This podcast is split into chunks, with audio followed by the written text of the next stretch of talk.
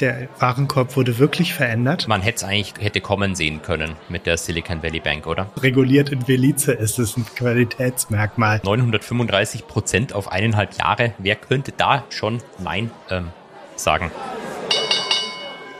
Marktgeflüster.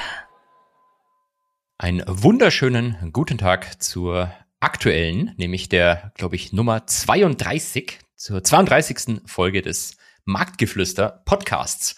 Und ihr werdet euch sicherlich als äh, Leute, die nur zuhören und nicht das Bild auf YouTube sehen, wundern, warum ich äh, die Begrüßung mache, obwohl ich das ja eigentlich gar nicht kann. Der Grund ist, ähm, Thomas hat uns erneut im Stich gelassen, wobei sich das zu negativ anhört, dann formulieren wir es positiver. Wir haben Thomas erneut geupgradet und äh, Markus leistet mir diese Woche wieder Gesellschaft. Hallo Markus, wie geht's dir? Hallo lieber Holger. Und ich muss mich direkt einmal beschweren, weil ich bin ja nicht nur Stellvertreter sozusagen, sondern höre den Marktgeflüster-Podcast ja auch gerne. Und jedes Mal endet ihr mit einem Cliffhanger und macht mir Geschmack auf ein neues Thema und dann behandelt ihr es beim nächsten Mal nicht. Das geht wahrscheinlich auch ganz vielen Usern so. Und jetzt bin ich Teil des Problems, weil ihr habt Thomas erwartet und jetzt bin ich dabei. Tut mir furchtbar leid, aber ich gebe mein Bestes. Das heißt, du, du bist schuld, dass es zu diesem Cliffhanger kommt, der jetzt Diesmal bin kommen ist, der ja. nicht aufgelöst wird. Was, ja, was war denn der Cliffhanger? Ich weiß es ehrlich gesagt schon gar nicht mehr. Schauen, das ist auch das erste Problem schon vermutlich, weshalb es immer zu diesen Cliffhangern kommt. Der Cliffhanger war, ihr wolltet mehr Geschichten aus dem Goldmann-Garten erzählen und du wolltest etwas zum Overnight Drift erzählen. Das notieren wir uns mal fürs nächste Mal, denn ich würde das gerne nächstes Mal hören. Wo, wobei ich äh, gerne hernach, wenn wir beim Marktzeug sind, ein, äh, du hast es im Vorfeld schon mir er gegenüber erwähnt, einen Kommentar zum Overnight Drift sagen kann. Das hätte, hätte diese Woche jetzt großartig funktioniert, vermutlich. Aber komm, komm, kommen wir später dazu. Wir können es auch nachher behandeln, aber mal gucken, ob wir genug Zeit haben. Bevor ich dich ganz böse Fragen frage, Markus, weil ähm, nachdem du jetzt wieder da bist und äh, es heute vielleicht auch ein bisschen um das Thema Anleihen geht, äh, darfst du natürlich später berichten zu der großartigen Performance deines Anleiheportfolios. Aber ähm, du hast mir hier vorher was ins, ins Sheet geschrieben und da, da interessiert mich brennend, was damit gemeint ist. Ähm, als gedacht, äh, Finanzfluss-Mitarbeiter äh, hast du vorgeschlagen, dass ein Finanzfluss-Schwarzmarkt aufgebaut werden sollte. Was ist das? Ja, also Mittwoch war ja Feiertag in Berlin. Das heißt, Wieso? ich konnte Mittwoch. Ah, ah, ah, stimmt. Berlin hat äh, äh, Berlin hat äh, für den Internationalen Frauentag als einer der wenigen Bundesländer, glaube ich, einen Feiertag genau. draus gemacht, gell? Gibt stimmt, das ist relativ aktuell sogar. Ja, Oder? relativ aktuell. Genau. Das heißt, Mittwoch konnte ich nicht arbeiten. Man darf ja am Feiertag nicht arbeiten. Das heißt, ich musste mich langweilen und habe mir Gedanken gemacht. Und dann gab es einen Chat bei uns in unserem Discord, in unserem Team Discord mit einer Wette. Und zwar hat eine mit eine Kollegin von mir gewettet, ähm, dass N26 nächstes Jahr pleite geht. Ich habe natürlich dagegen gewettet, denn ich bin zahlender Kunde und möchte nicht, dass die pleite gehen aus, aus, aus äh, eigenem Interesse. Und äh, noch ein anderer Kollege hat auch dagegen gewettet. Und dann habe ich gedacht, ähm, eigentlich könnte man mal so ein Wettsystem, so ein company-internes Wettsystem aufbauen. Und äh, ja, einfachster Fall wäre, jeder zahlt irgendwie einen Betrag X ein und äh, dann wird der X Betrag X unter den Gewinnern ähm, aufgeteilt und je nachdem, wie das Verhältnis aus Gewinnern und Verlierern ist, ergibt sich dann die Quote. Ähm, aber ich hatte gedacht, vielleicht kannst du mir einen Ratschlag geben, wie man so ein System noch spannender gestalten kann. Also für mich hört sich das ja so an, als versucht Thomas über dich hier heimlich verzweifelt, einen Zweitmarkt zu schaffen, um seine Dogecoin Sam Bankman Fried Wette an die Finanzflussmitarbeiter zu dumpen und rauszukommen aus der Geschichte, oder? Na, ich habe es deswegen Schwarzmarkt gemein, genannt, weil Thomas davon noch nichts weiß. Das ist äh, sozusagen unterm Radar unter den Mitarbeitern. Also, ähm, ich war, war wirklich nicht vorbereitet, was du damit gemeint hast, aber was es ja schon gibt, ähm, leider in Deutschland meiner Meinung nach immer noch sehr wenig ausgeprägt oder gar nicht möglich. Lasst mich da gerne aus der Community wissen, wenn, wenn ich da zu delayed bin. Ich hänge da nämlich ein paar Jahre hinten nach, habe die letzten Jahre nicht mehr drauf geguckt. In den USA und in anderen Ländern ist äh, relativ beliebt Politikwetten oder politische Wetten allgemein. Ähm, mhm. Und das kannst du in Deutschland meines Wissens auch machen, aber immer nur mit einem mit einem ähm, mit einem Bookie zusammen. Also du wettest quasi nicht gegen andere Leute, sondern du wettest gegen den den den Market Maker oder den den mhm. Bookie, wie man es ja bei Sportwetten glaube ich eher nennt. Das läuft ähm, dann so ab wie Sportwetten, oder? Genau, genau. Der äh, Angebot und Nachfrage äh, nicht Angebot, Nachfrage, sorry, äh, Bid und Ask sozusagen für eine Wette, also mhm. beide Richtungen stellt, aber mit einem schönen Spread dazwischen. Mhm. Und was es, glaube ich, in Deutschland nicht gibt, aber da könnte mich bitte korrigieren, wenn ich da immer noch falschen Glauben anhänge, sind diese klassischen Wettbörsen, wo mhm. wenn ich wette, dass im Zweifelsfall jetzt nicht zwangsläufig ein Market Maker dahinter steht, sondern dass äh, jemand anders eben die Gegenseite der Wette nimmt. Und die sind natürlich preislich immer attraktiver, solche äh, Wettbörsen, weil da hast du ja durchaus dann Verzerrungen drin äh, und mhm. zahlst nicht noch irgendwelche hohen Fees vom Market Maker. Aber ich glaube, in Deutschland äh, gibt es das nicht, weil es so eine, äh, ich will es nicht dämlich nennen, aber weil es so eine äh, zumindest damals war es so eine 5% Wettsteuer oder so gibt, dass das 5%, glaube ich, auf den, auf das Volumen der Wette, auf die Wettsumme abgeführt werden müssten. Und dann mhm. Äh, war immer das Argument, dann, dann lohne sich das nicht mit, mit solchen Börsen. Aber vielleicht irre ich mich da und das ist mittlerweile besser ja. geworden. Aber wenn wir das schwarz bei Finanzfluss machen, dann müssen wir das ja nicht abführen. Stimmt, stimmt. Das heißt, oder könntet ihr nicht einfach äh, so eine Cayman Shell Company gründen, die dann diese Wetten äh, oder sitzt dann in Gibraltar? Das ist doch der Klassiker. Du die die so muss dann diese Gelder treuhänderisch verwalten und fragt sich dann die ganze Zeit, was mache ich mit dem Geld, was mache ich mit dem Geld, was mache ich mit dem Geld und äh, macht dann irgendwas mit dem Geld. Und dann ist es weg. Und dann ist es weg. So, und bevor es mit der heutigen Folge weitergeht, noch ein kurzer Werbeeinspieler. Ich selbst bin besonders froh, dass wir den Neo-Broker JustTrade als Partner für unseren Podcast gewinnen konnten. Denn ich nutze JustTrade tatsächlich schon seit einer sehr, sehr langen Zeit. Der Grund dafür ist, dass anders als bei den traditionellen, wenn man soweit schon gehen kann und von traditionellen Neo-Brokern sprechen darf, dass anders als bei den traditionellen Neo-Brokern bei JustTrade drei verschiedene Handelsplätze zur Verfügung stehen. Nämlich LS Exchange, Quotrix als auch TradeGate. Will heißen, wenn ich ein Wertpapier handeln möchte und dieses Wertpapier auch auf allen drei Handelsplätzen existiert, bekomme ich entsprechend drei Preise angezeigt und kann mich dann für den für mich am günstigsten oder attraktivsten entscheiden. Hinzu kommt natürlich die bei Neobrokern traditionelle 0 Euro Orderprovision pro Trade, zuzüglich selbstverständlich den marktüblichen Spreads. Die zahlt ihr aber natürlich auch bei einem klassischen Broker. Falls euch Just Trade interessiert, dann guckt gerne mal den Link in den Shownotes an. Und jetzt wünsche ich euch noch viel Spaß bei der heutigen Folge. Werbung Ende. Aber ne, also der Klassiker ist doch wie, wie früher bei Poker. Du äh, registrierst die Firma in Gibraltar oder in mhm. Malta oder wahrscheinlich auch heutzutage Zypern und dann berufst du dich irgendwie auf die EU-Dienstleistungsfreiheit und sagst, ich darf meine Services auch in Deutschland anbieten und das ist dann irgendwie rechtlich zumindest eine Grauzone, glaube ich, ob das jetzt wirklich so okay ist oder nicht. Wir nutzen ja auch gerne so äh, Copy-Trading-Scams. Äh, da kommen wir später auch noch dazu. Da kommen wir auch noch drauf. Ja. erfahren. Heute geht es um aufgedeckt. ganz, ganz tollen Sachen.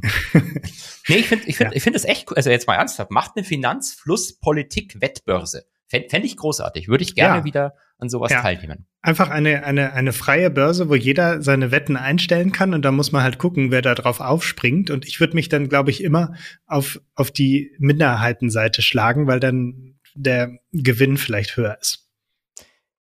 Ich weiß nicht, ob das eine dumme Strategie ist, weil ich dann nicht äh. Damit rechne, nicht die, die Rechnung ohne die Wahrscheinlichkeit mache, dass es vielleicht anders ausgeht.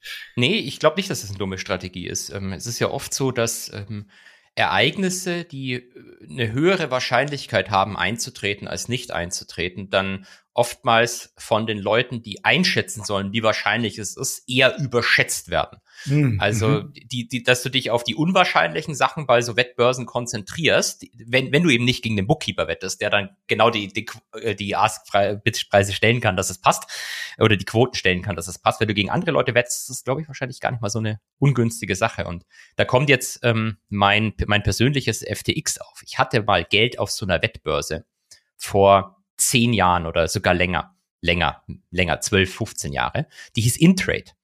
Und ähm, die wurde dann aber geschlossen. Und mhm. ähm, mein Geld war, glaube ich, größtenteils weg. Und sie wurde deswegen geschlossen, weil sie hat ähm, nicht nur Politikwetten angeboten, sondern auch Wetten auf dem Ölpreis. Und dann kam irgendwie der US-Regulator her und hat gesagt, Moment, das ist ja eigentlich ein Future, was ihr da macht. Und mhm. ihr macht das, ist ein reguliertes Business und ihr macht es unreguliert. Wir killen euch dann, dann waren sie, glaube ich, tot. Und dein Geld war weg. Äh, ich glaube, ich habe dann zwei, drei Jahre später noch ein bisschen was bekommen, aber ich mhm.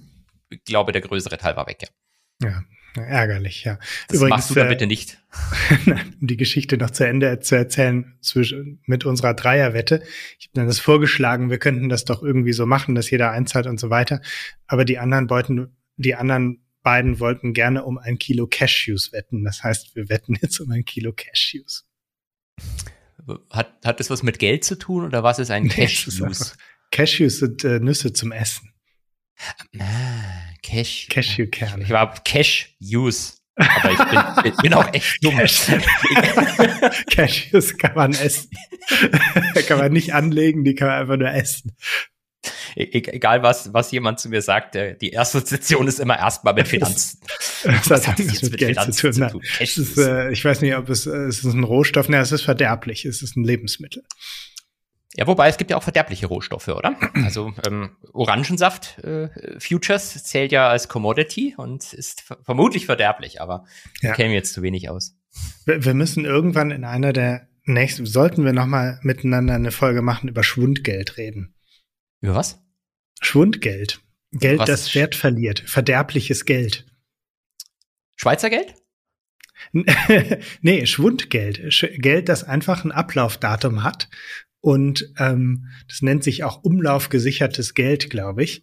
Mhm. Ähm, das äh, war mal in der Diskussion lange bevor es äh, die Niedrigzinsen gab. Wie kann man irgendwie das Geld in Umlauf bringen? Und ähm, dann haben immer Leute, manche Leute spekuliert, irgendwann wird das Schwundgeld eingeführt und dann, dann kamen die Negativzinsen was sich lustig anhört, ist ja, ist ja gar nicht so fernab der Realität. Also die PBOC, die, äh, die Zentralbank in China, hat ja mal mit einem digitalen Yuan und einem Ablaufdatum dafür experimentiert. Hm, ja, das ist äh, Schwundgeld sozusagen. Das ist ja. äh, definitiv ja. Schwundgeld. Ja. Und, äh, aber äh, ich habe an die Schweizer gedacht, weil bei den Schweizern ist es ja tatsächlich so, doch, dass die Währungsserien ein Ablaufdatum haben. Also steht auf dem Geldschein ein Ablaufdatum? Nee. glaube ich nicht. Mindestens aber ähm, das wäre geil. Doch, aber es ist, glaube ich, tatsächlich so. Die ziehen ähm, alle x Jahre und x ist ein langer Zeitraum, mhm. ähm, die, die alten äh, Banknoten ein, die alten Serien ein und ähm, mhm. tauschen die die gegen neue. Also du kannst die einfach umtauschen. Aber ich, aber ich kann meinen mein Franken auch nach 100 Jahren immer noch eintauschen. Nee, glaube ich eben nicht. Ah. Ich habe da mal äh, längere Abhandlung zugelesen, ist auch schon ein bisschen länger her. Deswegen Anne Schweizer, wenn sich da was getan hat, lasst mich wissen. Aber da war es eben so, dass, dass es, es gibt da noch eine, eine lange, lange, lange Grace Period, wo du noch tauschen kannst.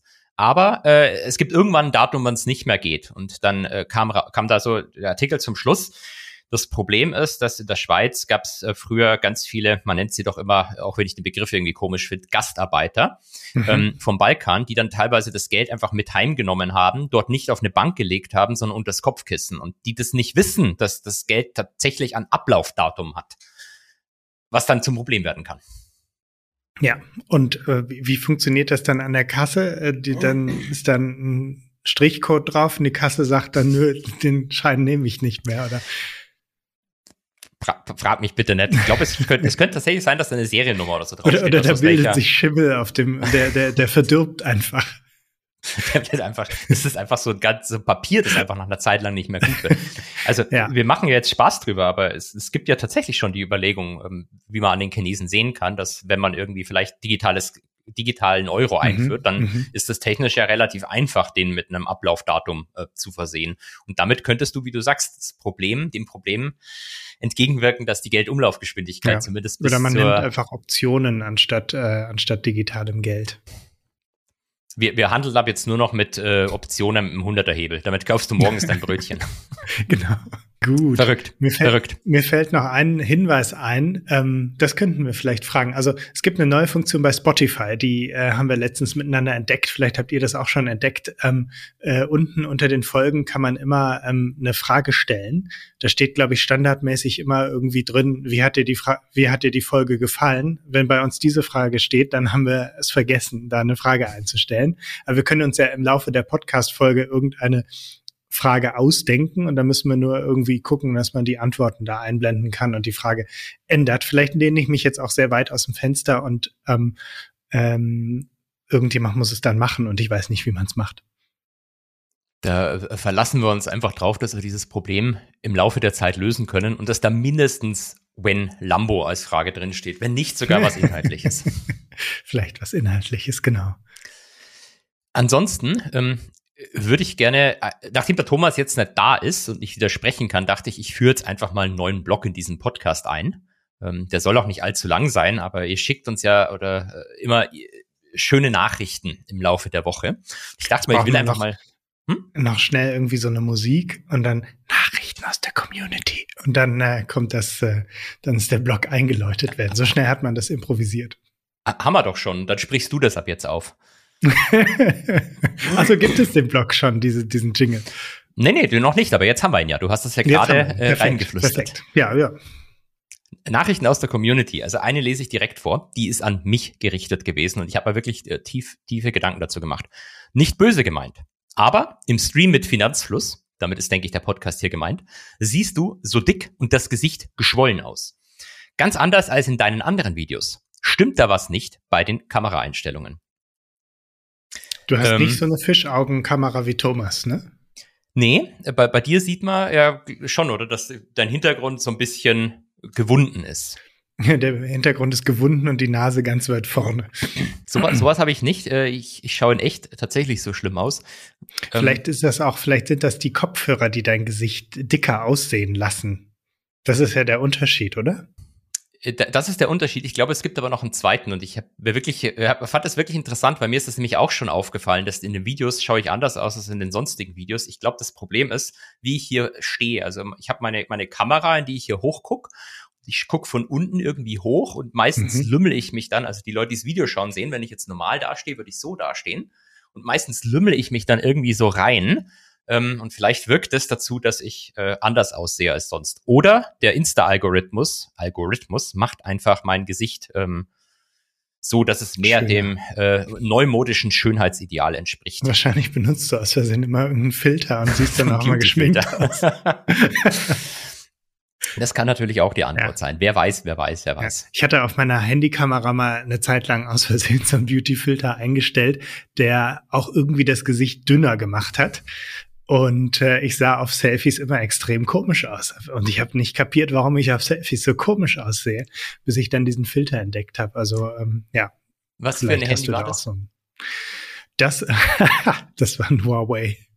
Äh, lustig, dass du es ansprichst, hat nämlich genau dasselbe Problem. Ich glaube, ähm, Huawei hat, hat tatsächlich so ein, so ein Feature drin, dass es mhm. die Gesichter mehr verändert, dass sie dem ähm, wahrscheinlich, sage ich jetzt mal ganz plakativ, chinesischem Schönheitsideal entsprechen. Unabhängig von dem Beautyfilter habe ich aber noch eine wichtige Frage an dich, Markus. Ja. Huawei oder Huawei? Ich habe früher immer Huawei gesagt und habe von einem YouTuber Huawei gelernt und ähm, ich habe keine Ahnung, wie man es ausspricht. Ich habe tatsächlich mal ganz kurz einen Chinesischkurs angefangen, aber sehr so. schnell gemerkt, dass man das irgendwie so nebenbei gar nicht hinkriegt und äh, keine Ahnung, wie man es ausspricht. Ich habe da, da ist nichts hängen geblieben. Ni hao? Das kann ich, aber du musst es Ni hao, glaube ich. Ich weiß, ich habe es falsch ausgesprochen. Ich habe wahrscheinlich gerade äh, drei, drei Sack Zement bestellt. ja, keine Ahnung mehr. Also äh, nagelt uns da nicht drauf fest.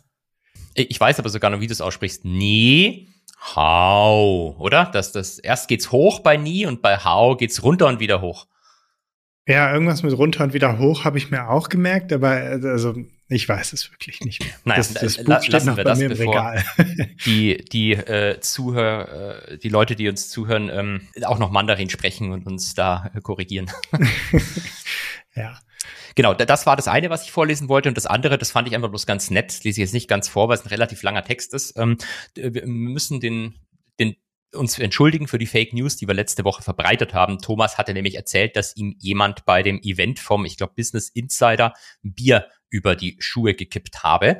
Ähm, dieser jemand hat sich äh, uns gegenüber zu erkennen gegeben und ähm, hatte um die Klarstellung indirekt gebeten, es war kein Bier, es war Ginger Ale.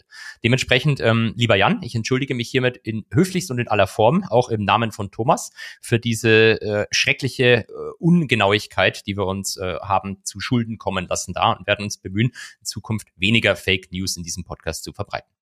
Und wenn man ganz korrekt ist, ist Ale nicht auch ein Bier? Ist es ein Bier? Jetzt kommt wieder der, der Der Finanzmensch, der keine Ahnung vom Leben hat. Ich, ich glaube, Ginger so Ale kann man übersetzen Tonic. mit Ingwerbier, aber in dem Fall hat das, glaube ich, keinen Alkohol. Also ja, Ginger Ale hat keinen Alkohol, äh, ganz klar. Gut, dann äh, danke, dass wir auch hier einen Alkohol- und Non-Alkohol-Experten haben. ich war übrigens Zeuge von dem Event. Ich stand ein bisschen weiter weg und äh, habe mir das amüsiert angeguckt, den Vorfall.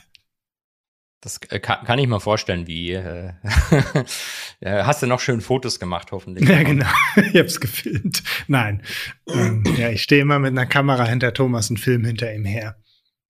Das, Gut. das haben berühmte Influencer, glaube ich. Also äh, eine Person, die ihnen nachläuft und alles filmt, was sie machen, damit du dein Material für deine äh, TikTok-Reels hast und so weiter. Ja, da hat Thomas mich noch nicht drauf konditioniert. Kommt vielleicht noch, wer weiß. so, dann kommt noch eine etwas verschwörerische Frage. Oh, jetzt sollen wir die auch noch machen? Ähm, ähm, oder sollen wir die hinten anstoßen? Die können wir auch hinten anstoßen. ja, hängen wir die hinten an, die passt. Hängen wir die hinten ich. an, beginnen wir mit einem Cliffhanger und mal gucken, ob es uns hinterher nochmal noch einfällt. oder nicht. Ja, ich habe auch eine Mail bekommen von einer Finfluencerin. Okay. Wir sagen jetzt nicht, wer Wir sagen ist. nicht, es handelt sich definitiv nicht um Lisa von Aktiengramm. Ich wiederhole, Nein, es ist, nicht, nicht also es ist sie wirklich nicht. Das ist sie, nein, das ist sie wirklich nicht. Jetzt äh, suggerieren wir, sie sei es. Äh, nein, eine Influencerin, die ab und zu mal bei Instagram mit einem äh, ähm, kostenlosen Copy-Trading-Kurs wirbt. Und ich war natürlich wahnsinnig neugierig darauf, äh, äh, mal diese, diese Anleitung von diesem kostenlosen Copy-Trading-Kurs zu bekommen. Und dann habe ich ein unschlagbares Angebot per E-Mail bekommen. Ähm, schön, dass du dich meldest. Anbei findest du die Anleitung fürs Copy Trading, wie du alles Schritt für Schritt einrichtest. Der Trader, ich sage jetzt den Namen nicht, hat seit November 21 eine Gesamtrendite von 935 Prozent getradet. Bedeutet, das hört sich seriös du, an. Das ist seriös, ne? Ja, definitiv. Seriös, auf jeden Fall. Bedeutet, dass du aus einem Eimer-Invest von zum Beispiel 3000 Euro sage und schreibe 3105 Euro gemacht hast ohne Zinseszinseffekt. Ich habe jetzt nicht nachgerechnet. Ähm, was sie nicht erzählt hat, ist in welcher Zeit. Das ist eigentlich auch ganz interessant. Ne? Vielleicht, ja gut, seit November 21. Und dann sind das, kommt, das dann eineinhalb Jahre ungefähr. Ja, ja. Jetzt kommt aber eigentlich das ähm, Interessanteste daran, was es besonders seriös macht. Er hat mhm. auch einen Telegram-Kanal, den du dringend abonnieren solltest, damit du immer neue Infos erhältst. Zum Beispiel, wie war dein Tag, äh, wie war dein Trading-Tag ähm, oder wann macht er Urlaub? Ja, kann man. Das finde ich fürs Traden besonders wichtig. Wann ja, macht ja, man? Das ist, ähm, ja, das, okay. Ähm, Und ist besonders hast, hast, äh, relevant. Bei Fragen melde dich gerne, aber lies dir zuvor in Ruhe die Anleitung durch. Mit dieser haben schon einige spielend leicht das Konto eröffnet. Steuerfragen bitte googeln. Dazu gibt es jede Menge Artikel. Das ist noch ein sehr netter Hinweis. Ähm, ich Fragen dachte, zum Risiko sollte man vielleicht äh, ähm, auch googeln oder Professor Goldkraft fragen. Ich, ich, ich, dachte, jetzt, jetzt kommt noch das, das, das Steuercoaching, das dir noch schnell angeboten wird. Das ist ja, ah, ja stimmt, ja, wie man eine Steueroptimierung machen kann, ja. Genau. Bei Steuerberatung dürfen sie nicht, aber Steuercoaching, mhm. da drückt man sich dann vor ja. der rechtlichen Frage. Ja, hast du dann eröffnet? Äh, nee, ich habe noch nicht eröffnet. Ich habe die Anleitung noch nicht komplett durch. Was mich irritiert in dieser Anleitung ist, da steht sehr genau, was man machen soll, aber dann steht mhm. da drunter ganz groß, das ist keine Anlageberatung. Ich schließe jegliche Haftung aus. Ähm, also ich hätte doch lieber einen Finanzberater, der dann auch haftet für diese Hinweise. Aber gut, es war gratis. Würdest du investieren? bei einer Rendite von 935 Prozent auf eineinhalb Jahre, wer könnte da schon Nein ähm, sagen? Also, weil das ist ja, ist ja deswegen interessant, um das vielleicht mal in Relation zu stellen.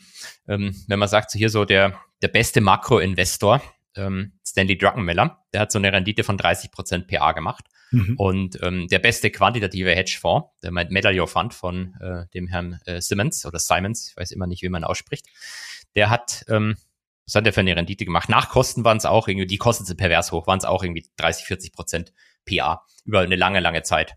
Also kommen nicht ansatzweise an ähm, die 935 ran, die dieser komische Mensch da vermutlich vom Strand in Dubai aus tradet. Dementsprechend hört sich das ja, doch nach ähm, No-Brainer an, oder? Absoluter No-Brainer und wahrscheinlich macht er auch sehr viel Urlaub. Der hat tatsächlich einen Instagram-Account, wo er äh, vor einem Privatjet steht und äh, am Strand ist und alles Mögliche. Ich finde, das, das unterstreicht nochmal die Seriosität.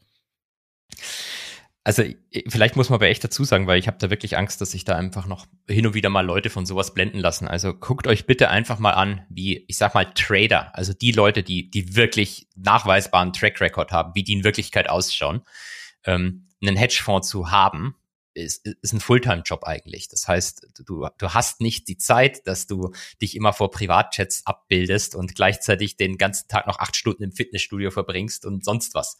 Klar genau, kann man schon halbwegs ein Work-Life-Balance vielleicht hinkriegen, aber nicht ansatzweise so, wie es diese Menschen auf den sozialen Medien nahelegen. Ja, außer man verdient Geld damit, dass eben Leute auf deine Plattform kommen und da einzahlen, dann kann man natürlich ganz passiv Geld verdienen äh, mit dem Geld anderer. Ähm, und jetzt die Frage, diese äh, Finfluencerin, äh, wie verdient die damit Geld jetzt? Hat sie dir das einfach so geschenkt, dieses Wissen umsonst? Oder ja, natürlich. Die, äh, das ist absolut selbstlos und die hat dieses Wissen geschenkt. Nein, es gibt dann noch einen Anhang mit einer PDF hinten dran. Da steht dann irgendwie genau, wo man sich anmelden soll. Und dann ähm, Plattform reguliert in Belize übrigens, das ist wichtig zu wissen. Und äh, ähm, genau, hier steht dann noch so eine Affiliate. What could possibly go wrong, wenn es reguliert in Belize ist? Das ist ein Qualitätsmerkmal. Ähm, nee, hier steht, ist dann noch so ein Affiliate-Code drin, den man mit angeben muss. Ähm, ich weiß nicht, warum man den angeben muss. Kriegt man dann mehr Rendite oder kriegt die andere Person dann eine Provision? Ich verstehe das mit Affiliate nicht so richtig.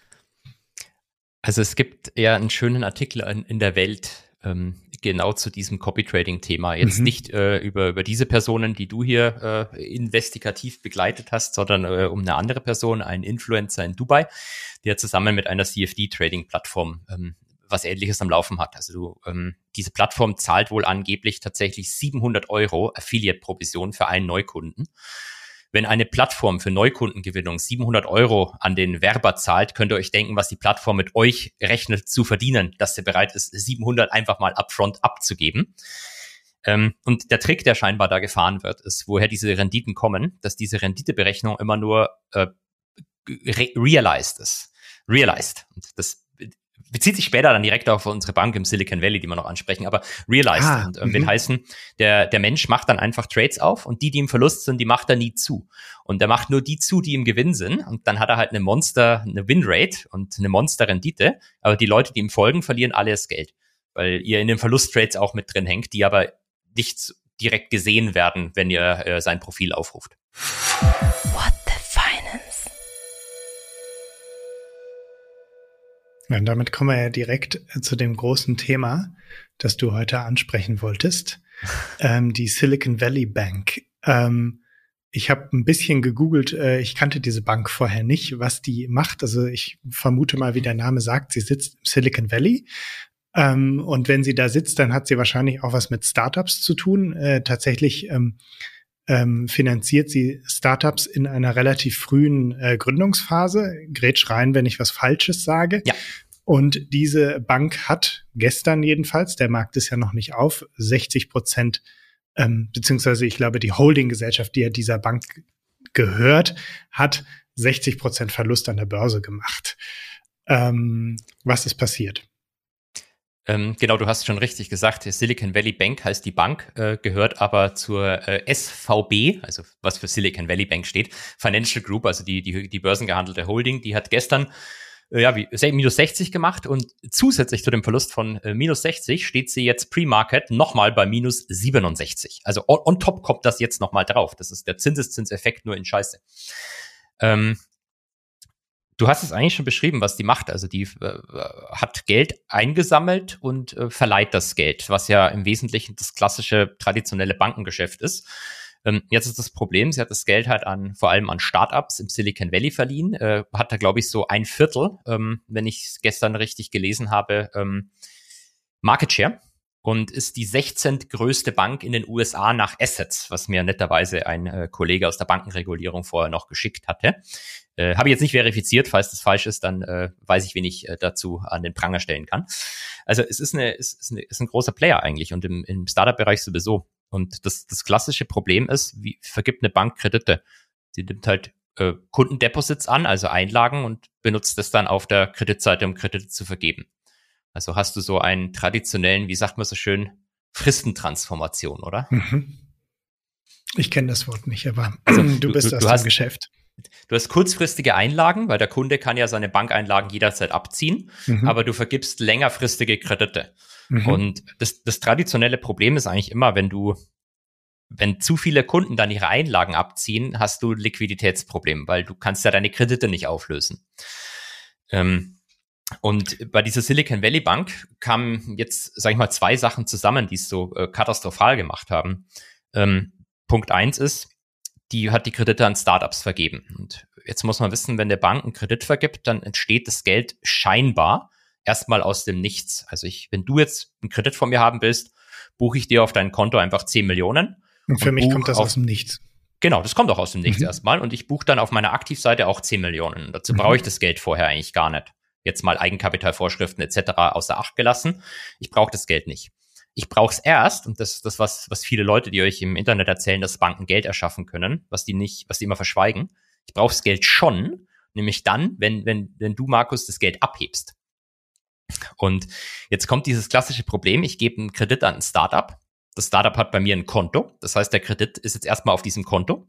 Mhm. Und es wird erst zum Problem, wenn das Startup anfängt, dieses Geld abzuziehen. Dann brauche ich es nämlich irgendwo her, nämlich zum Beispiel durch neue Kundeneinlagen oder durch irgendwas anderes. Und jetzt schätzen so Banken halt natürlich, wie viel ich erwarte, dass meine Startups von der Kreditsumme dann auch wirklich quasi verbrauchen. Und die verbrauchen das Geld dann, wenn sie halt für ihr Business, was meistens ein Verlustgeschäft ist, also man spricht auch von Cash Burn, mhm. wenn sie, wenn sie dafür Geld ausgeben und gleichzeitig vielleicht nicht genug Geld von anderen Geldgebern wie Venture Capitalisten, äh, Angel, Angels etc. einnehmen können. Und jetzt ist halt das Problem, jetzt kamen die raus und haben äh, Anfang der Woche, glaube ich, schon gesagt, okay, unser Cashburn ist doch krasser als gedacht, weil die Startups weiterhin so viel Geld raushauen, obwohl sie auf anderer Seite nicht so gut finanziert werden. Mhm. Also die sie, die kommen jetzt in so ein, sind in so ein Liquiditätsproblem ein bisschen gekommen, weil die, die Startups halt das Geld nehmen und ausgeben. Gleichzeitig aber äh, haben sie das Problem, dass sie zu wenig neue Deposits reinkriegen, weil wenn du im Moment Geld irgendwo parken willst in den USA, dann machst du das halt im Zweifelsfall nicht bei einer kleinen regionalen Bank. Die haben alle das Problem, dass die, die Bank Reserves gerade richtig nach unten gehen, sondern du schiebst halt in so einen Money Market vor, der das dann bei der Reverse Repo Facility von der Zentralbank anlegt und äh, sicher in Anführungszeichen Rendite generiert. Ja, und ähm, jetzt hatten die, das, das ist das erste Problem. Sorry, dass ich gerade so viel rede. jetzt kommt als zweites Problem noch irgendwas mit Staatsanleihen hinzu. genau, genau. Jetzt ist das zweite Problem, dass diese Bank hatte irgendwie eine Bilanzsumme, glaube ich, 2019 von 80 Milliarden. Jetzt mhm. hat sie mhm. über 200 Milliarden. Also man hat sich irgendwie gedacht, in dieser Phase, wo Geld gar nichts mehr wert war, nämlich ab Corona, wir sammeln jetzt einfach alles an Geldern ein, was es gibt, dann können wir mega viel Kredite vergeben. Äh, haben aber erstmal das Problem gehabt, dass sie tatsächlich zu viel Deposits hatten, die mhm. sie gar nicht alle in Kredite stecken konnten, in Anführungszeichen. Und was macht man damit? Da kauft man halt dann Staatsanleihen. Also ich habe ich hab Kundeneinlagen und ich weiß nicht, was ich mit machen soll erstmal. Mhm. Dann lege ich es halt irgendwo sicher an, bis ich es für was Besseres brauche, bis ich ein neues Startup finde, dem ich einen Kredit geben kann. Was so lange gut geht, solange die Kunden ihr Geld nicht haben wollen. Genau. Und solange die Staatsanleihen kurzlaufende Staatsanleihen sind, ja. die ich sofort ohre Verlust liquidieren kann. Ähm, und wieso haben die, die haben, langlaufende hm? gewählt? Weil sie ein bisschen mehr Rendite haben wollten. genau. Die, die, die 0% Rendite, die 2021. No risk, no die, fun. Genau. Die war denen nicht genug. Da haben sie gedacht, mhm. dann mache ich lieber irgendwie zwei oder drei Prozent auf super langlaufende Dinger, ähm, die ich halt im Zweifelsfall aber nicht äh, ohne Verlust liquidieren kann.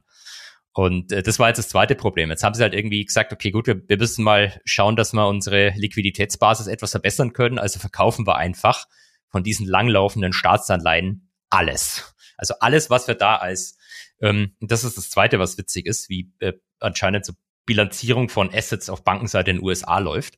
Das waren sogenannte Assets for Sale, wurde das klassifiziert. Das bedeutet, du kaufst was und wenn es Verluste macht, dann schreibst du diese Verluste vereinfacht gesprochen nicht in deine äh, Gewinn- und Verlustrechnung rein. Mhm. Die Verluste entstehen erst, wenn du verkaufst, also ja. beim klassisch deutschen Privatanleger. Ja ja, haben sie halt äh, ihre 21 Milliarden oder so, die sie an diesen Staatsanleihen und Hypothekenpapieren hatten, verkauft, da einen Verlust von knapp zwei Milliarden drauf gebucht. Also vielleicht äh, sollte man noch ein kleines Detail äh, ja, bitte erwähnen, bitte, dass, dass du als gegeben hinnimmst, äh, nämlich dass diese langlaufenden Staatsanleihen durch die Zinserhöhungen äh, Kursverluste äh, äh, ähm, nicht realisiert hatten, aber Kursverluste hatten.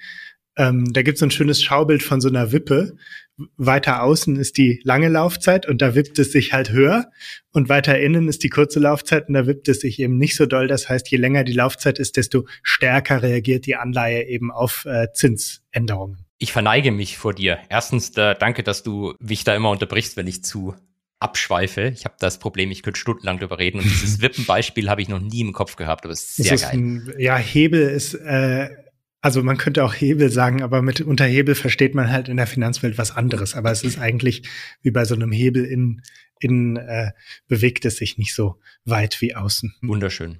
Genau, das heißt, äh, kommen wir nochmal zurück, damit, damit ja. du wieder einsteigen kannst. Also die langlaufenden Staatsanleihen haben an Wert verloren. Äh, solange kein Problem, wie die Bank Liquidität brauchte, also hat sie die alle verkauft, die Verluste realisiert und dann. Genau. Nicht, nichts und dann. Also nichts oder und dann, schon dann, dann war nein, die Kacke am Dampfen. Also sie, sie haben halt zusätzlich zu dem Problem, das wir erst angesprochen haben, haben sie jetzt eben das Problem, dass sie diese Verluste realisiert haben, gleichzeitig eine Kapitalerhöhung angekündigt haben, die sich vermutlich sehr verwässernd auswirkt auf die bestehenden Aktionäre. Ähm, das hat allgemein den Aktienkurs schon belastet und dann kamen gestern im Laufe des Tages immer mehr berühmte Stimmen aus der Venture Capital Szene, Peter Thiel und noch ein paar mhm. andere, die gesagt haben, Leute, zieht euer Geld von der Bank ab, sofort abziehen. Würde ich, würde ich niemals Geld mehr auf dieser Bank haben. ist mir viel zu unsicher. Zieh ich sofort ab. Und das ist ja das, die klassische self-fulfilling prophecy. Wenn alle Leute zur Bank laufen und ihre mhm. kurzfristigen Deposits abziehen, kriegt jede Bank ein Liquiditätsproblem. Und ähm, ja. Und was ist das Interesse von Peter Thiel? Da gab es ja auch Spekulationen darüber, ähm, warum er das gesagt haben könnte. Die musst du mir jetzt mitteilen. Die kenne ich nicht. Ich kenne ähm, eine, aber ich weiß nicht, ob du die meinst. Äh, die Spekulation ist, äh, Jerome Powell zu zeigen, ja. was passiert, wenn er Zinsen erhöht. Genau, das ist die Spekulation, dass die VC-Fonds haben ein Problem. Sie haben alle Fake-Preise, die sie an Kunden zeigen, weil sie die hohen Zinsen teilweise noch nicht in den Bewertungen widerspiegeln. Und die einzige Hoffnung, die sie haben, um diese Bewertungskorrektur zu vermeiden, ist, dass Zinsen schnellstmöglich wieder fallen, dass sie dann sagen können, na gut, sind sie ja wieder gefallen, jetzt bewerten wir auf die aktuell wieder tiefen Zinsen. Dementsprechend könnte man durchaus sagen, dass die VC-Szene das ich will das denen unterstellen, aber sie, für die wäre es natürlich schon toll, wenn das jetzt so ein systemischer Schock wird, der die Zentralbank mhm. zwingt, äh, die Zinserhöhungen aufzuhören, aufhören zu lassen. Ja, und ähm, aber das Thema scheint schon äh, Potenzial zu haben. Zumindest sind das die Schlagzeilen. Die sind natürlich immer so ein bisschen mehr actionreich, als es in Wirklichkeit ist. Potenzial zu haben, wieder so ein Lehman, äh, also die Parallelen zieht man, werden ja unglaublich oft äh, bemüht, weil das letzte Mal bei den Pensionsfonds ist ausgeblieben, der Effekt, aber auch, äh, weil die Zentralbank interveniert hat. Also es hat das Potenzial, eine Kettenreaktion auszulösen oder eher nicht? Ich, ich glaube eher nicht.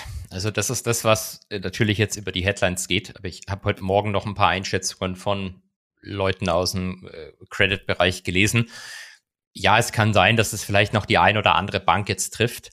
Das größere Problem ist aber nicht eine Kettenreaktion, sondern die Tatsache, dass dieses, dieses grundsätzliche Problem, dass die, die, Bank, die, die Bank Reserves gerade bei den kleineren Banken und mittleren Banken sehr am Schwinden sind, seit Monaten schon das kann durchaus dafür sorgen, dass man vielleicht bei diesen kleinen und mittleren Banken noch mehr solche Fälle sehen. Also Jetzt nicht als Kettenreaktion, sondern als grundsätzliches Problem von der aktuellen Zinspolitik. Ja, also vielleicht eher eine Bereinigung als, als äh, jetzt irgendwie so eine Lawine. Ja, wobei, jetzt muss man auch sagen, ähm, man hätte es eigentlich hätte kommen sehen können mit der Silicon Valley Bank, oder? Ähm, keine Ahnung, ich kannte die bis dato nicht. Insofern äh, ich kannte die auch nicht, aber Anfang Februar hat Jim Cramer gesagt, die zehn Aktien, die er am interessantesten findet. da ist die, ist die Silicon Valley Bank dabei. Das Video ja, gut, ist die Frage ist, wann ist die interessant? Jetzt ist sie ja billig. Ja, JP Morgan hat äh, direkt jetzt vor ein paar Minuten oder ein paar Stunden auch nochmal gesagt, jetzt ist sie billig, jetzt kaufen. Ähm, aber eine andere lustige Einschätzung, die ich gelesen habe, dass es historisch eigentlich immer eine Scheißidee war, eine Bank, die über 50 Prozent gefallen ist, sofort zu kaufen. Siehe Credit Suisse zum Beispiel. Ja, stimmt. Also erstmal noch ein bisschen warten. Vielleicht erstmal noch ein bisschen warten oder, ja. oder gar nicht kaufen. Also jetzt, ja. ähm, wie gesagt, äh, der, der Hochpunkt, um das vielleicht nochmal zu sagen, der Hochpunkt in der Aktie war bei 750 Dollar.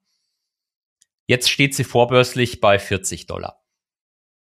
Ja, ist doch. Das verlierst du dein Geld schneller ja. als beim Copy Trader. Ja, und du wolltest noch was zum Overnight Drift äh, erzählen. Also gestern hat sie mit minus 60 Prozent geschlossen und du hattest äh, letztens mal gesagt, dass man eine bombensichere Rendite mit dieser Trading-Strategie machen kann.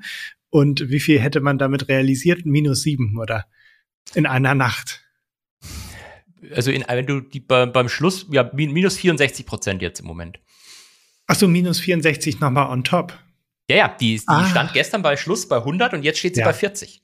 Oh, okay, okay. Also er hat on, on top nochmal jetzt ja, ja, über 50 Prozent verloren. Ja. ja, ich hatte gedacht, Ke dass kein äh, gutes Beispiel für Overnight. Nee, kein gutes Beispiel. Aber man muss es ja streuen.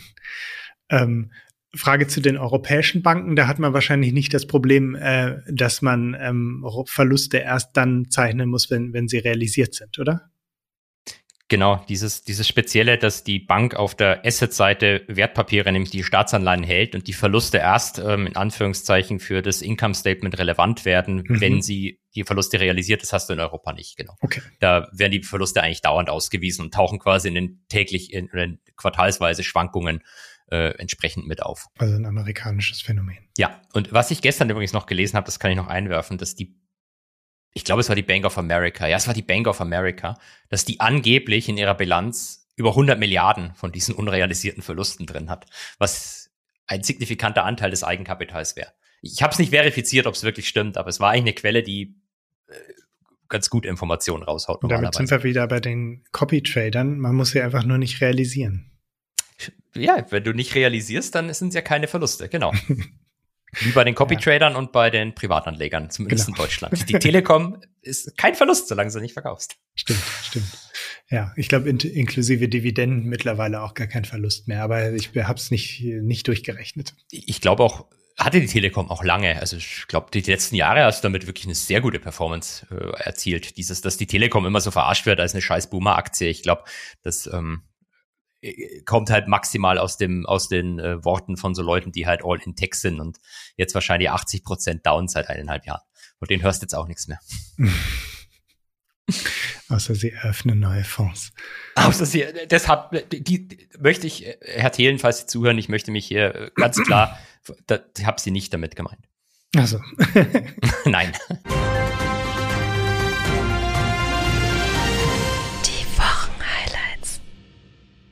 So, darf ich noch eine Sache einbringen? Ja. Und ich, ich entschuldige mich, dass ich so viel Gesprächsanteil heute habe, aber ich habe so massives Mitteilungsbedürfnis an Erzähl. manchen Tagen.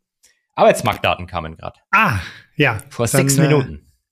Äh, erzähl. 311.000 neue Jobs geschaffen. Erwartung war 225.000. Arbeitslosenrate, und das ist vielleicht, was der Markt so eher gut findet, der ist tatsächlich ein bisschen gestiegen. Arbeitslosenrate geht auf 3,6 Prozent hoch und die äh, Lohnzuwächse, also Arbeitslosenrate auf 3,6 hoch, 3,4 ist erwartet worden, Lohnzuwächse waren nur 0,2 Prozent, erwartet wurden 0,3 Prozent. Höhere Arbeitslosigkeit, weniger Lohnzuwächse, findet der Markt grundsätzlich gut. Und Auch wenn es äh, ethisch natürlich hochfragwürdig ist. Ja, aber der Markt geht to the moon? Nee, ist noch gar nicht offen. Er geht ein bisschen hoch. Wir sind das so im S&P sind so 20 Punkte. Also so, weiß nicht, ein halbes, halber Prozentpunkt ungefähr. Ähm, und falls die Leute jetzt zugehört haben und sich denken, Moment, jetzt hat er gerade gesagt, mehr Jobs geschaffen als erwartet, aber die Arbeitslosenrate ist auch höher als erwartet. Das liegt daran, ähm, weil es zwei weitere Effekte gibt. Die Jobs aus dem letzten Monat werden oftmals korrigiert. Da habe ich jetzt noch nicht gesehen, äh, inwieweit und ob die überhaupt korrigiert wurden. Das sieht zumindest noch nicht auf meinem Ticker drauf. Und die Arbeitslosenrate berechnet sich halt irgendwie Arbeitslose geteilt durch die Labor Force. Und wenn jemand aus der Labor Force aussteigt, weil er sagt, ich kriege eh keinen Job, alles scheiße, dann sinkt die Arbeitslosenrate. Genauso erhöht sie sich, wenn viele Leute, ist eine gute Nachricht dann, eine gute Erhöhung der Arbeitslosenrate, wenn die Leute, die so verzweifelt waren, dass sie gesagt haben, ich suche gar nicht mal nach einem Job, sagen, okay, jetzt finde ich, habe ich doch die Chance noch, ich suche jetzt einen Job. Dann steigt zwar die Arbeitslosenrate erstmal, aber es ist eigentlich eine gute Nachricht. Also es ist eigentlich die Zahl der Arbeitssuchenden und nicht die Zahl der Arbeitslosen. Ich teile ja. die Arbeitslosen durch die Arbeitssuchenden. Ich glaube, so kann man es. Nee, durch, ah. durch die Arbeitssuchenden plus die Beschäftigten. So funktioniert's. Das sind aber die Zahlen, die äh, vom Arbeitsministerium rausgegeben werden. Ja. Aufgrund von Umfragen. Ja. Die sonst da draußen nicht so wirklich jeder glaubt. Ja. Und die statistisch auch noch adjustiert werden, um saisonale Effekte. Ich glaube, im Januar wurden eigentlich laut der Umfrage über zwei Millionen Jobs vernichtet. Aber aufgrund der statistisch saisonalen Adjustierung waren es 500.000 neue Jobs geschaffen. Let's go. Nachdem wir diesen ähm, Marktteil jetzt vielleicht abschließen können, ähm, habe ich eine wichtige Frage an dich, Markus, bevor du uns vielleicht wieder entschwindest. Wie geht's deinem Anleiheportfolio? Ja, da muss ich dich vielleicht ein bisschen enttäuschen. Ich habe nämlich festgestellt, ich habe lange nicht mehr in mein Portfolio geguckt. Und ähm, ich habe aber gerade noch mal reingeguckt, also es ist kein, kein Portfolio, sondern es ist ein ETF, Lux 0XL. Und ähm, Anlageberatung, alle kaufen? alle kaufen es, aber wenn ich jetzt hier durch unsere ETF-Suche durchklicke, ein Monat rot, drei Monate rot, sechs Monate rot, ein Jahr rot, drei Jahre grün. Aber so knapp. Also ja, ähm, alles scheiße. Und ähm, ja, ich warte noch darauf, dass er to the moon geht, irgendwann, wenn die Zinsen wieder sinken. Aber ich glaube, dass die Aktien dann noch mehr to the moon gehen. Also eigentlich ist jeden Moment der richtige Moment, den ähm, abzustoßen. Aber ähm, ja, Irgendwann Solange du dich verkaufst, sind es ja keine Verluste. Das ist richtig, genau. Deswegen will ich die Verluste ja noch nicht realisieren. Also wenn es nach Goldman geht, dann solltest du ihn, glaube ich, verkaufen. Also ich habe ähm, von. Aber du sagst, äh, dass man soll immer das Gegenteil machen von dem, was Goldman sagt. Also behalte ich. Dann äh, können wir ja in ein paar Monaten nachschauen. Nee, äh, äh ein, ein Goldman-Stratege hat auf einem Bloomberg-Interview, der Christian Müller-Glissmann, äh, mhm. gesagt, dass er weiterhin Underweight Bonds wäre. Ähm, dementsprechend Underweight bedeutet nicht unbedingt verkaufen, aber bedeutet halt in einem Multi-Asset-Portfolio das Gewicht im Vergleich zu anderen Assets eher ein bisschen niedriger machen als mhm. normalerweise. Ähm, Weil er wahrscheinlich darauf spekuliert, dass irgendwann Bonds zwar to the moon gehen, aber die Aktie noch mehr. Äh, ja, ich glaube, das Argument geht, erstens glaubst du jetzt, wenn Zinsen jetzt vielleicht stärker steigen als erwartet, hast du halt auf der Anleiheseite, auf den langlaufenden Anleihen, die Wippe kommt wieder mhm, ins Spiel, mhm. ähm, mehr Verlust äh, Risiko und dementsprechend äh, wirken sie gar nicht so als guter Diversifikator für Aktien. Ich glaube, ja. damit meine diese langlaufenden. Kurzlaufende Anleihen sind was völlig anders. Da habt ihr halt die Wippe deut deutlich weniger Risiko. Und du kannst ja auf kurzlaufenden deutschen Staatsanleihen schon ähm, um die drei Prozent machen im Moment. Ja. Ich hatte, du hattest irgendwann mal so einen Post rausgebracht, wo du, nee, du hattest ein Video in deinem Patreon äh, veröffentlicht, wo du die Korrelationen berechnet hast. Dann habe ich gedacht, komm, das mache ich auch mal. Oh. Und ähm, tatsächlich korrelieren die immer noch sehr schwach zum MSCI World, zumindest dieser eine ETF. Insofern habe ich gedacht, na gut, dann, dann passt das ja. Außerdem mhm. hattest du ja dann immer diese, wie kann man das nennen, diese nachlaufende Korrelation ähm, ja. 30 Tage oder, oder, oder länger ähm, in so einen Graphen gezeichnet und da ging die Korrelation, die zeigte da gerade nach unten. Ich weiß nicht, ob sie sich jetzt wieder umgedreht hatte, ich habe es nicht mehr beobachtet. Da habe ich mich dann tatsächlich bestätigt daran gefühlt, diesen Anleihen-ETF weiterhin zu behalten. Welche Anleihen hat er denn drin? Der hat Staatsanleihen, inflationsadjustierte Staatsanleihen. Ah, okay. Und ähm, warte, ich guck mal eben ins Factsheet. Ähm, großes Gewicht bei sieben bis zehn Jahre und äh, auch ein großes Gewicht bei drei bis fünf Jahren.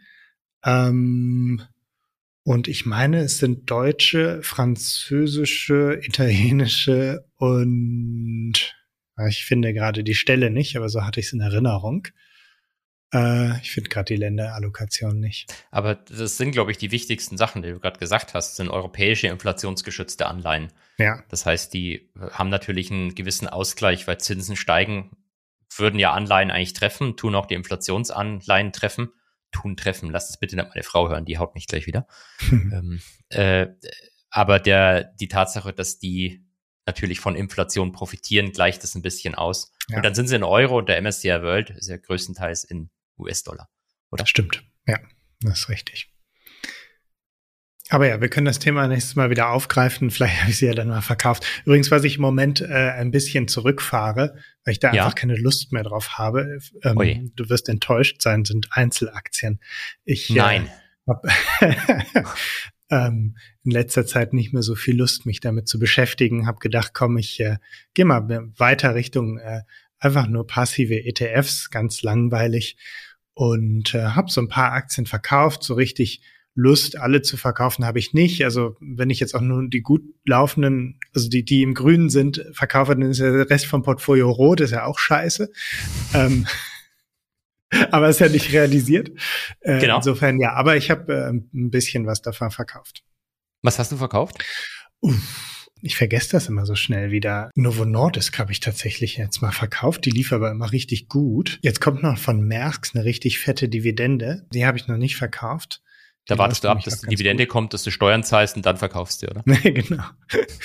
ähm, nee, die, die Dividende kriege ich, glaube ich, eh, auch wenn ich jetzt verkaufe, weil der Ex-Tag schon, ah, schon vorbei, ja. glaube ich, vorbei ist. Wobei ich habe es im Kurs noch nicht gemerkt. Ich hätte gedacht, da müsste einfach eigentlich mal einen ordentlichen Rücksetzer machen. Vielleicht kommt er noch. Ähm, nee, ich, ich weiß es gerade nicht mehr auswendig, was ich alles verkauft habe. Ich, ich kenne das Problem, aber ich schließe dann auch immer geistig damit ab. Mhm, ähm, mhm. weil ich habe ja auch mein Einzelaktienportfolio zugemacht mhm. und ein netter Abonnent hatte mir, hat sich gemerkt, welche Aktien ich habe und hat die alle in so ein Musterdepot reingehauen und hat mir das vor kurzem geschickt. Ja, so was willst du einfach nicht sehen. Ja. ja. klar, die laufen immer nur dann gut, wenn du sie in die Hände von jemand anderem gegeben hast. Reverse Kramer. Mhm, mh. Der Reverse Goldgraf. Ja. Eine Frage, zwei Antworten. Vielleicht machen wir dann noch die Frage, die wir, die wir am Anfang angedeutet haben. Nicht, dass wir ah, wieder ja. den Vorwurf bekommen. Genau, wenn ich mich schon beschwert habe darüber. genau, Inflationswarenkorb. Ich, ich, ich, lese mal vor. Mhm. Ähm, also, vielleicht lese ich es nicht direkt vor, weil da wieder der Name auf jeden Fall mit vorlesen. Was soll ich? Die Anrede. Die, hallo Chef. also jemand, jemand sagt, er, er war am Wochenende bei einem Seminar von einem Menschen, der, den ich auch immer auf YouTube sehe. Ähm, der schaut mich da immer an und schreit mich irgendwie mit irgendwas Komischen an. Ähm, und der auch äh, die Ehre hatte, glaube ich, bei Jan Böhmermann vorzukommen, oder? Ich habe länger nicht mehr Jan Böhmermann geguckt, muss ich zu meiner Schande gestehen dann stehe ich auch zu meiner Schande, ich habe Jan Böhmermann noch nie geguckt, seitdem er eine eigene Show hat. Ich kenne ihn immer nur als Sidekick von Harald Schmidt. Das ist schon ganz lange her. Ja, das sind tatsächlich alte Sendungen, die ich mir manchmal auch noch angucke. Aber er hat ja eine eigene Sendung und er hat äh, ich habe den Anfang nur gesehen, ich muss mir noch fertig angucken, mhm. über so Skalierungscoaches mhm, gemacht. Mhm. Ah, ist das, das diese richtig, deutsche Vermögensberatungssendung? Die habe ich tatsächlich gesehen. Nee, die, die meine ich nicht, die meine ich nicht, sondern wirklich über so Coaches, die dir beibringen, wie du dein Business skalierst und wie du ah. Neukunden gewinnst. Und ja. ja, das ist wichtig, ähm, dass dir jemand einfach so ein bisschen Inspiration einhaucht und dann, dann läuft das Business schon. Genau. Ich finde es auch wichtig, das ist dass vor allem Leute sagen, die, die noch nie in einem Konzern oder so gearbeitet haben. Ja. Die können dann immer den, den, wobei, gut, äh, McKinsey-Beratung funktioniert ja nach einem ähnlichen Prinzip, aber ähm, äh, sei es drum. Äh, jedenfalls hat dieser äh, Vertriebsclown, nee, das, das, das ziehe ich zurück. Also er sagt dieser auf jeden Fall, Vertriebler. Hm, dieser Vertriebler hat äh, gesagt, dass die Regierung die Inflationszahlen beschönigt indem sie den Warenkorb, welcher zur Bestimmung der Inflation herangezogen wird, verändert. Äh, er habe das als totale Verarsche hingestellt mit den Inflationszahlen und wir sollen noch mal im Marktgeflüster-Podcast was dazu sagen. Ja, der hat recht. Der Warenkorb wurde wirklich verändert. Also das Wägungsschema nennt sich das. Und es hat mich tatsächlich auch geärgert, weil ich wollte historische Inflationszahlen ziehen und die gingen nur zurück bis 2020. Äh, ich weiß nicht, warum das bei, wie heißt diese Datenbank Genesis, ähm, äh, irgendwie noch nicht komplett wieder reingestellt wurde, aber ähm, tatsächlich wurde das Wägungsschema angepasst. Das wurde das letzte Mal 2015 geändert. Und man hat dann auch 2015 als 100 gesetzt. Also auf 2015 wurde der Verbraucherpreisindex normiert. Und ähm, der ist jetzt auf 2020 ähm, gleich 100 normiert. Und es erscheint mir plausibel, dass man das ab und zu mal ändert. Also wenn wir jetzt immer noch mit dem gleichen Warenkorb von wie von 1990 arbeiten würden, dann gibt's da keine Smartphones, dann gibt's da keine, oder wie das da heißt, Telekommunikationsdienstleistungen. Das ist ja eines der wenigen Dinge, die billiger geworden sind. Äh, dann wäre das tatsächlich ein Problem. Also muss man das ab und zu anpassen. Genau, da kann ich dem eigentlich nicht allzu viel hinzufügen. Also der Punkt ist, es, es gibt tatsächlich so Berechnungen, wenn du den, den Warenkorb und die Art und Weise, wie berechnet wird, dazu kann ich gleich noch was sagen, von vor 20, 25 Jahren oder länger heranziehst, dann wären die Inflationsraten heute viel, viel größer. Ähm, das liegt aber daran, äh, weil äh, gewisse Adjustierungen vorgenommen werden, die in Teilen zumindest Sinn machen, zum Beispiel einen Substitutionseffekt. Also wenn zum Beispiel die Butter teurer wird, kann man ja vereinfacht davon ausgehen, dass zumindest ein Teil der Leute auf Margarine umsteigt und dementsprechend der reine Butterpreis sozusagen nicht den gleichen Effekt hat, äh, wie wenn die Leute nicht umsteigen würden. Sowas wird mit berücksichtigt und ähm, was es schon gibt, was ich auch kritisieren würde, ist die hedonischen Adjustments. Also hat man vielleicht schon mal drüber gesprochen. Das iPhone wird ja jedes Jahr teurer, aber es wird auch besser. Es kriegt nämlich immer eine neue Kamera dazu. Und die neue Kamera kann dein, die, die, die, den, den Qual für dich so viel Qualitätsunterschied in deiner Lebensqualität machen, dass das iPhone ja eigentlich billiger wird für dich. Und sowas wird halt einberechnet. Äh, Qualitätsverbesserungen, die dann Preissteigerungen ausgleichen können. Ähm, ist das totale Verarsche? Also ich glaube, man muss sich von diesem glauben, dass da wirklich jemand da sitzt und mit Absicht die, die Regierung, ist ja immer das geil, die Regierung, es sind so dunkle Leute, die sitzen da mit so Kutten irgendwo, wie bei der äh, Darkwing Duck und das lachen dann die ganze Falle Zeit. böswillig. Immer böswillig, genau. Mhm. Ähm, nee, also ich, klar versucht das kann man schon sagen, wenn du Politiker bist, da kennst dich du ja wahrscheinlich besser aus als ich, versuchst natürlich alles in dem Licht zu spinnen, dass es für dich gut ist. Aber ähm, so Adjustierungen machen Sinn und es gibt ja auch Adjustierungen, die dafür sorgen, dass Inflation höher wird. Zum Beispiel, der ist vor einiger Zeit, ich glaube es waren zwei oder drei Jahre, wurde in der europäischen Inflationsberechnung ähm, dieses, ähm, wie sagt man, ohne Äquivalent Rent, ich weiß nicht genau, wie man es bei uns nennt, so heißt es in den USA, äh, mit eingebaut. Wenn du im Eigenheim wohnst und Mieten steigen, hast du ja keine höheren Kosten im mhm. Eigenheim. Das sagt man aber sollte man trotzdem in irgendeiner Art und Weise ins Inflationsmaß mit einbeziehen. Ähm, das nennt sich dann eben ohne Äquivalent Rent. Das ist in den USA ein Riesending, wie das berechnet wird, weil es auch delayed ist, sechs bis neun Monate, also alles ein Problem. Aber als sie das eingeführt haben, ging man davon aus, dass dadurch Inflation ein bisschen sogar höher ist als, als normal äh, ohne das wäre. Also die, nicht, nicht jede Adjustierung ist dazu da, um hier irgendjemanden zu verarschen. Aber so Verkaufstrainer sagen das natürlich gerne, weil immer wenn du sagen kannst, die böse Regierung und ich bin der Einzige, der die Wahrheit kennt, dann weiß ich nicht warum, aber das ähm, das verkauft sich irgendwie gut. Das verkauft das macht Reichweite. Gut. Ja. Das macht Reichweite und Verkaufstrainer. Sieht man ja auch bei manchen YouTubern. Bitte Namen? Äh, nein. Nein. Nein. ähm, ich habe hier gerade noch einen Senki-Chart entdeckt. Ähm, ein was? Ich, ein Senki-Chart. Kennst du das? Das sind so, so, so Flussdiagramme. Du siehst Aha. links äh, Gehalt, das reinfließt und rechts ähm, siehst du dann, wohin das fließt. Äh, so und so mhm. viel zu Wohnen, so und so viel zu täglicher Bedarf, ja. so und so viel zu Investments und so weiter. Die kriegen wir immer von der Community eingeschickt und ich habe bei Mauerstraßenwetten gerade einen gesehen, der wurde offensichtlich auch mit unserem äh, auf unserer Website mit dem Finanzflussdiagramm erstellt. Mhm. Und ähm, da haben wir ein Budget von 2300 Euro, Investments 1084 Euro, davon gehen 100 Euro in Tipico. 84 mhm. Euro in den Euro-Jackpot, ähm, 150 Euro in einen fünffachen Tesla-Call und 750 Euro in Finanzcoaching. Ähm, damit ist man doch gut aufgestellt, oder? Äh, ich denke, vielleicht macht es Sinn, den, den Euro-Jackpot noch ein bisschen mit Lotto zu diversifizieren. Ist ja unkorreliert zueinander und verbessert dein Risiko-Return-Profil. ja, das ist doch äh, ein gutes Schlusswort. Aber Finanzcoaching, naja. Ja, wir haben viel über Finanzcoaching geredet. Ähm, und das beste Finanzcoaching ist immer der Marktgeflüster-Podcast mit Thomas und Holger. Ich wollte sagen mit Markus. Also der hat, der, der Podcast hat eigentlich nur wirklich wahre Qualität, ähm, wenn Input von außen dazu kommt. Also du bist quasi wie so ein Berater, der hier reinkommt und alles besser macht. Und sobald er geht, wird alles wieder schlecht. das lassen wir mal so dahingestellt. Das will ich jetzt weder ähm, das will ich jetzt nicht kommentieren. Das muss die Community kommentieren. Danke, dass du da warst, Markus. Ich ähm, wünsche dir eine wunderschöne Woche. Danke, dass ich mit dir sprechen durfte. Ähm, ich warte Danke, immer noch, dass, dass du mal nach dir sprechen durfte. ich warte immer noch, dass du mal nach Berlin kommst. Sonst sind ja die einzigen Gelegenheiten, dieser Podcast mal mit dir zu sprechen. Ähm, insofern habe ich mich auch sehr gefreut, als Thomas fragte, kannst du einspringen? Und ich mache es gerne wieder.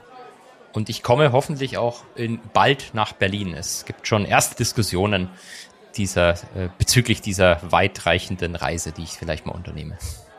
Bis dann. Bis dann. Ciao. Tschüss. Podcast Ende. Bis nächste Woche.